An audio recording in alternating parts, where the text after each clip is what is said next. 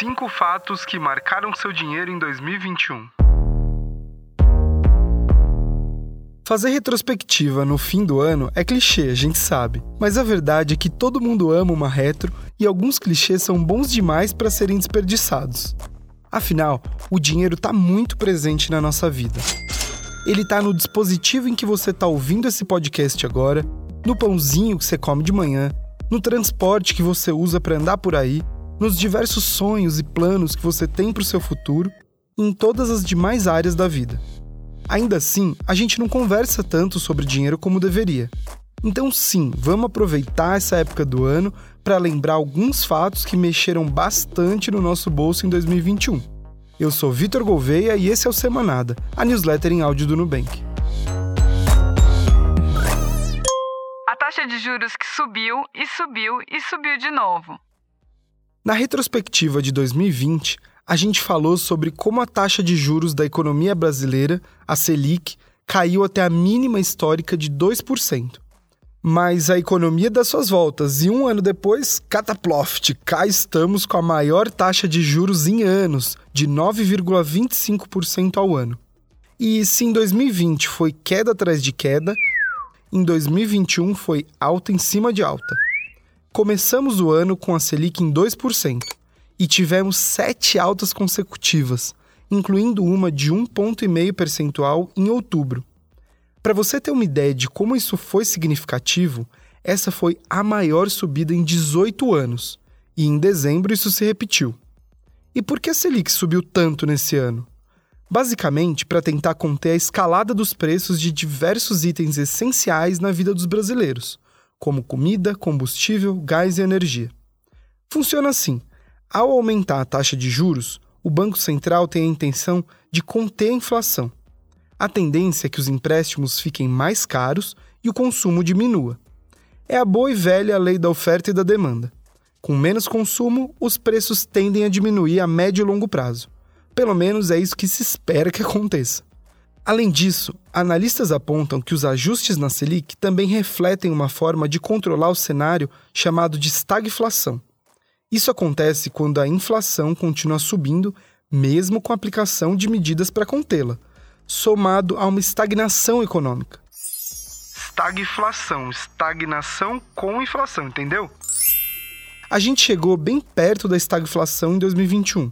Por isso, precisamos acompanhar a economia em 2022 para ver como essa história continua. O auxílio emergencial foi renovado para mais uma temporada. Com a chegada da pandemia em 2020, o auxílio emergencial veio como um suporte às pessoas mais pobres, desempregados e trabalhadores informais que tiveram a renda duramente afetada. E com o vírus seguindo firme e forte por aí, sem dar sinal de que iria embora em 2021, o benefício foi prorrogado em março desse ano. No início, seriam mais quatro parcelas, com valores entre 150 e 375 reais, dependendo da composição familiar. Em julho, o auxílio foi prorrogado por mais três meses, chegando a um total de sete parcelas, pagas até outubro de 2021. E com o fim do auxílio emergencial, chegou o Auxílio Brasil, o novo programa social que substitui o Bolsa Família. Ele é destinado a famílias em situação de pobreza, com renda mensal por pessoa de até 200 reais, ou extrema pobreza, com renda mensal por pessoa de até 100 reais. O Auxílio Brasil concentra três formatos de benefícios básicos e seis benefícios acessórios que podem complementar o valor recebido. Ele começou a ser pago em novembro, mas ainda existem algumas dúvidas sobre como o programa vai funcionar na prática no ano que vem. O Bitcoin teve mais reviravoltas que novela mexicana. Sabe aquela série que mal dá para acompanhar de tanta reviravolta e revelação? Pois foi assim com o Bitcoin em 2021. Para dar um exemplo, em abril, o preço de um único Bitcoin chegou a quase 65 mil dólares. Dois meses depois, ele caiu para menos da metade desse valor. E alguns meses depois, bateu seu preço recorde, valendo mais de 68 mil dólares. Consegue visualizar esse gráfico? É um dos investimentos mais voláteis por aí. Quem tinha dinheiro investido esse ano precisou de coração forte para aguentar a variação. E são tantos altos e baixos que só esse caos daria um episódio inteiro do Semanada.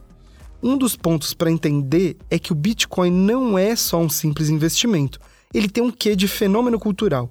Por isso, o mercado acaba reagindo de forma muito brusca sempre que aparece alguma notícia ou rumor envolvendo ele.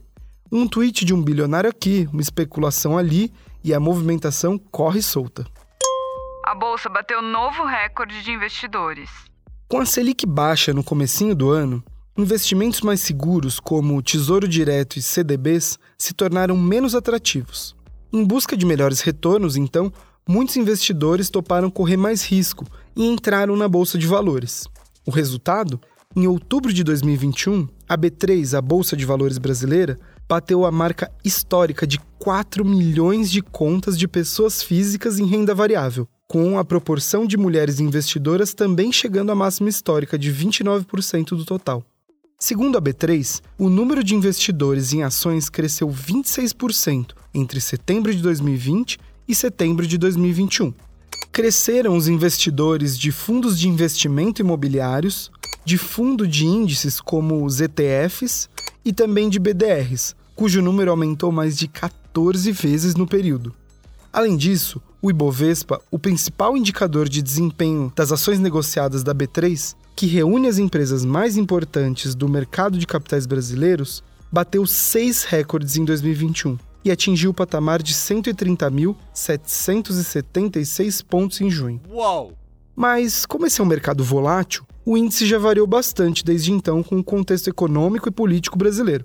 Por isso, antes de investir na bolsa, é importante estudar bem esse tipo de investimento, ok? A inflação que. Ah, a gente nem sabe o que dizer aqui.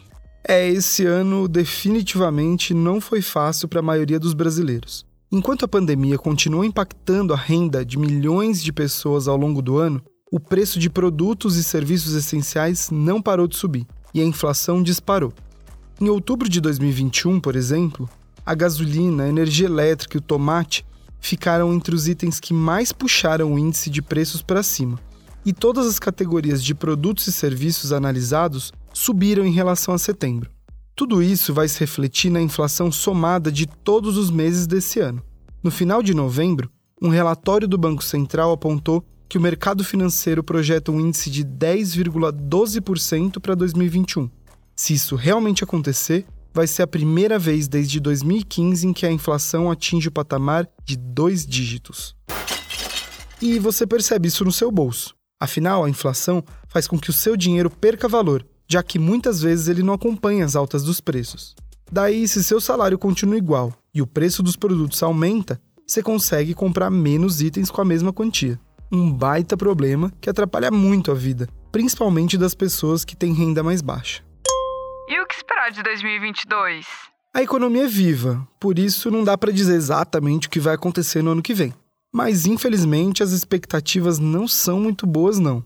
O mercado financeiro vem revisando para baixo a projeção do PIB, o produto interno bruto, para o ano que vem, o que significa um crescimento mais tímido da economia brasileira. O Ministério da Economia projeta um crescimento de 2% para 2022, enquanto o mercado prevê um crescimento de 0,51%. Esse é praticamente um cenário de estagnação, quando a economia fica mais ou menos do mesmo jeito que está, sem evoluir muito. A inflação e os juros devem continuar altos, impactando a vida dos brasileiros. E alguns analistas apontam um possível crescimento do desemprego em 2022. Vale dizer que tudo isso é previsão, pode ou não acontecer. A gente espera voltar aqui no fim de 2022 com notícias melhores. Mas até lá, é importante se preparando e organizando as finanças para mais um ano desafiador. Se quiser algumas dicas boas, é só acessar o blog do Nubank. O link está na descrição do programa.